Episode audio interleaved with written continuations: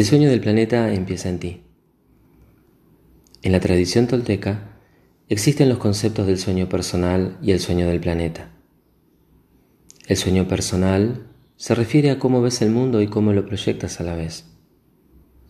Tiene que ver con tu punto de vista. Eres responsable al 100% de tu sueño personal. El sueño del planeta, en cambio, es la relación entre dos o más sueños personales. Por ejemplo, si tú y yo estuviésemos físicamente en el mismo espacio y tú tocaras con la yema de los dedos la punta de uno de los míos, se podría decir que el 50% de nuestra relación terminaría en ese punto de encuentro.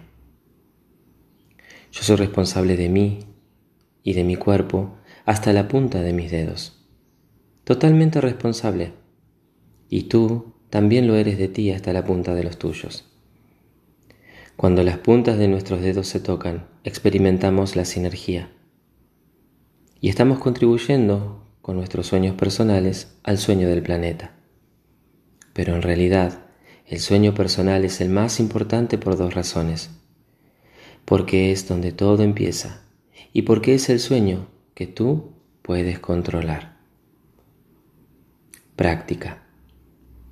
Recuerda que si quieres cambiar el mundo, el primer paso que debes dar es aceptarte tal como eres en este mismo instante y cambiar, con la libertad que esto te da si así lo deseas. Vivir conscientemente o la práctica de vivir en comunión con el momento y tu entorno presente es la clave.